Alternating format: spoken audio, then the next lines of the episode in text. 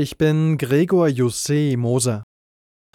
Nach dem RAF-Einsatz der Polizei in Berlin-Friedrichshain sind die beiden festgesetzten Männer wieder frei. Wie ein Sprecher des Landeskriminalamts Niedersachsen erklärte, ist die Prüfung der Identität der beiden abgeschlossen. Der Verdacht, dass es sich um die Ex-RAF-Terroristen Ernst Volker Staub und Burkhard Garweg handeln könnte, bestätigte sich nicht. Anfang der Woche war bereits die frühere RAF-Terroristin Daniela Klette festgenommen worden.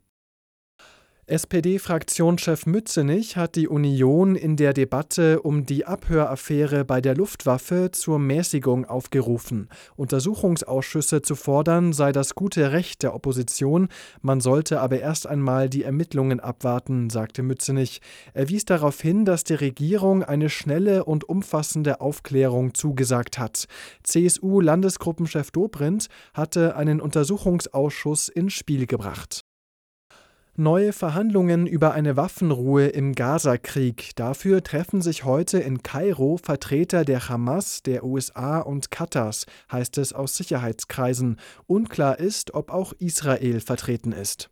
Wenn die Waffen vorübergehend schweigen, würde die Hilfe für die notleidenden Zivilisten im Gazastreifen besser durchkommen. Auch könnten die Menschen sicherer aus den Kampfgebieten herausgebracht werden. Wegen der hohen palästinensischen Opferzahlen und der katastrophalen humanitären Lage wächst der internationale Druck für eine Waffenruhe. An den Verhandlungen in Kairo wollte Israel aber nur teilnehmen, wenn die islamistische Hamas eine Liste der noch lebenden Geiseln in ihrer Gewalt vorlegt und wenn sie dem jüngsten Vorschlag über einen neuen Deal zum Austausch der Geiseln zustimmt. Katrin Müller, Nachrichten Redaktion. Bundesverkehrsminister Wissing hat eine Lösung im Tarifstreit zwischen Bahn und der Lokführergewerkschaft GDL gefordert. Mit dem Beharren auf Maximalpositionen komme man nicht weiter, sagte Wissing der Bild am Sonntag. Der FDP-Politiker warnte vor den Folgen weiterer Streiks für Fahrgäste und Wirtschaft.